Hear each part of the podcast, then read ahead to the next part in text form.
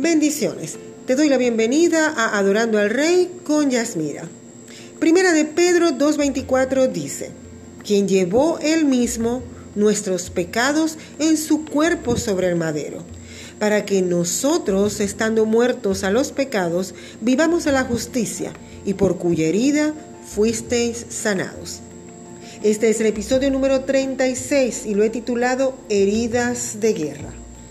He pasado por diferentes procesos de cirugías, unos más difíciles que otros, y las marcas que quedaron son importantes y acumulan varios centímetros y unos cuantos puntos. Ellas encierran una historia que cuando me preguntan tengo que contar. Ahora bien, ¿cuál sería la historia? Una es la operación, los detalles, el dolor, la recuperación y otra es lo que aprendí en el proceso. Entonces yo prefiero quedarme con esa. ¿Qué aprendí en el proceso de lo que he vivido en estas cicatrices o estas heridas de guerra? Las heridas en sí no son nada, sino hay algo para contar que muestren para qué estuvieron allí. Vamos a Salmos 105, 17 y 19. Dice la palabra del Señor, envió un varón delante de ellos, a José, que fue vendido por siervo. Afligieron sus pies con grillos. En cárcel fue puesta su persona. José tenía esas marcas. Las marcas del para qué eran más importantes que las del por qué. Pero, ¿por qué yo digo esto? Porque cuando leemos la historia de José, vemos que él aprendió que era más importante el para qué pasó por todo eso que el por qué de todo lo que vivió. Si no hubiese sido así, él se hubiese llenado de heridas de la vida y hubiese vivido en amargura, en resentimiento, en rencor, en falta de perdón.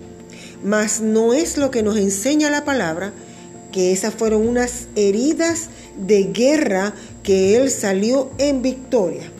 Ahora bien, me imagino que cuando le cuenta a su familia por lo que pasó, debe haber incluido un momento o una sesión de espera que te muestro las marcas. Debe haberse levantado la túnica y dicho, soy el esa túnica mostraba o decía a todo el que lo veía que él era el segundo al mando en el reino de Egipto, que solamente sobre él estaba el faraón. Pero él se levantó su túnica para mostrarles lo que había debajo, lo que había forjado su carácter para llegar hasta esa posición. Por eso puede decirles, tranquilo, todo esto fue un plan de Dios para que sus sueños se cumplan, para guardarlos de la hambruna.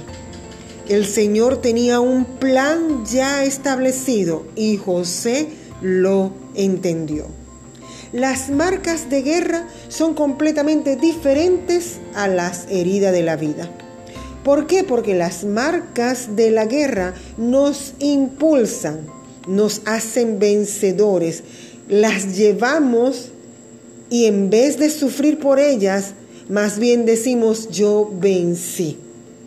En cambio, las heridas de la vida nos atan, nos hacen perdedor, nos aflige y nos hacen recordar lo mal y afligido que estamos.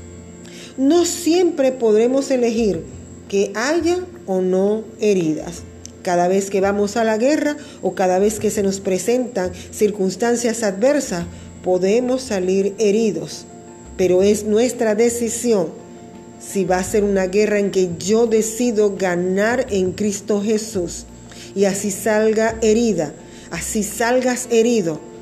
Vas, si sales herido de la guerra, eres un vencedor eso va a ser es una marca que te va a dar una victoria. Pero lo que sí podemos hacer es pedirle a Dios que las transforme, que transforme esas heridas en marcas de guerra. para recordar ya no el dolor de haber pasado, sino el propósito por el cual pasaste por eso. El propósito y el para qué pasé por allí. Es tu decisión cómo lo vas a tomar. Muchos creyentes hoy en día cuando pasan por una aflicción enseguida dicen, pero ¿por qué a mí si yo amo a Cristo? ¿Por qué a ti? Porque era a ti que te tenía que pasar. Porque Él sabe que tú puedes salir de allí como vencedor. Pero si tú tomas una actitud ya de perdedor, lo lamento, vas a perder. Y vas a salir herido, pero va a ser una herida de vida no una herida de guerra.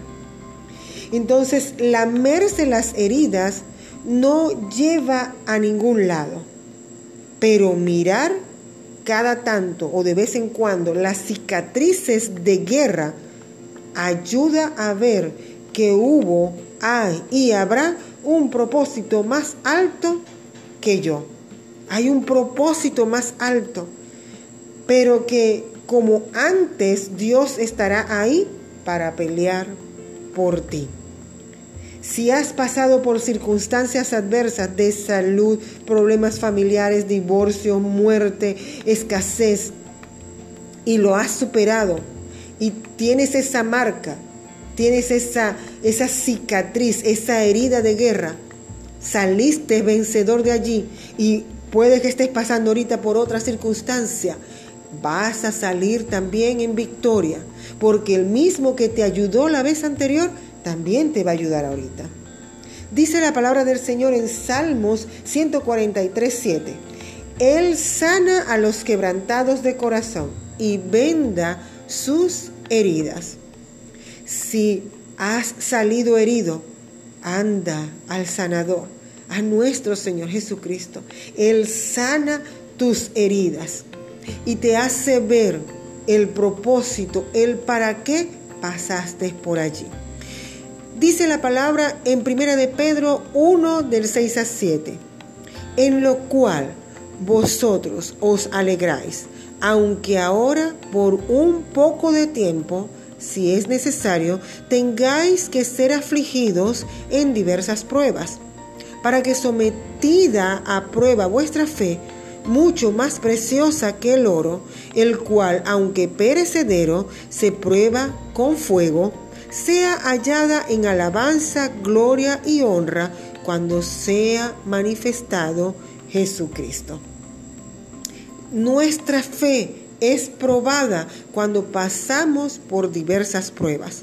Sé que no a todos y no nos gusta escuchar que vamos a pasar por pruebas, por aflicciones, por circunstancias adversas.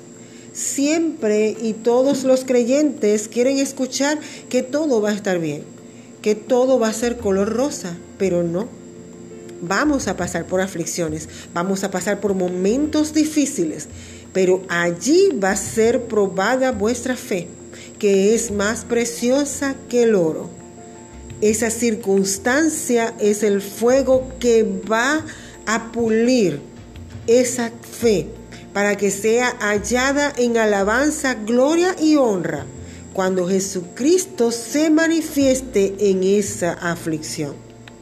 Estás pasando por el momento difícil, va a haber un momento en que Jesucristo se va a manifestar en medio de tu tribulación, en medio de esa circunstancia y Él va a encontrar una fe que va a estar en alabanza, gloria y honra, esperando a la manifestación del Señor. Entonces por eso dice el apóstol Pedro, si nos hallamos en tribulación, alegrémonos. Alégrate, alégrate porque pronto se va a manifestar la presencia, el poder, y va a interrumpir toda esa circunstancia con el poder de nuestro Señor Jesucristo y vas a ver la gloria de Dios. Pero primero tienes que adorar, tienes que alabar, tienes que glorificar el nombre de Jesucristo en medio de esa circunstancia. Porque la palabra del Señor dice que la fe es la certeza de lo que se espera la convicción de lo que no se ve. Entonces, si estamos pasando por una tribulación y no estamos viendo la salida, pero sabemos que viene, tenemos que gozarnos y declararlo por fe. Estamos sanos o estoy, eh, tengo el dinero para pagar esta, eh, esta situación, tengo esto, todo va a estar bien y tengo que declararlo con fe, creyendo que eso va a suceder. ¿Por qué? Porque la fe es la convicción de lo que se espera, la certeza de lo que no se ve. Para finalizar, te invito a visitar mis redes sociales. Estamos en Instagram, Facebook y Twitter como Yasmira Coronel y Adorando al Rey 365. También estamos en YouTube, Adorando al Rey con Yasmira. Y te espero mañana para otra entrega de Adorando al Rey con Yasmira. Y recuerda, comentar, compartir, pero sobre todo adorar. Adora al Rey de Reyes a diario y verás cómo las ventanas de los cielos se abren hasta que sobreabunden para tu vida. Nos escuchamos mañana.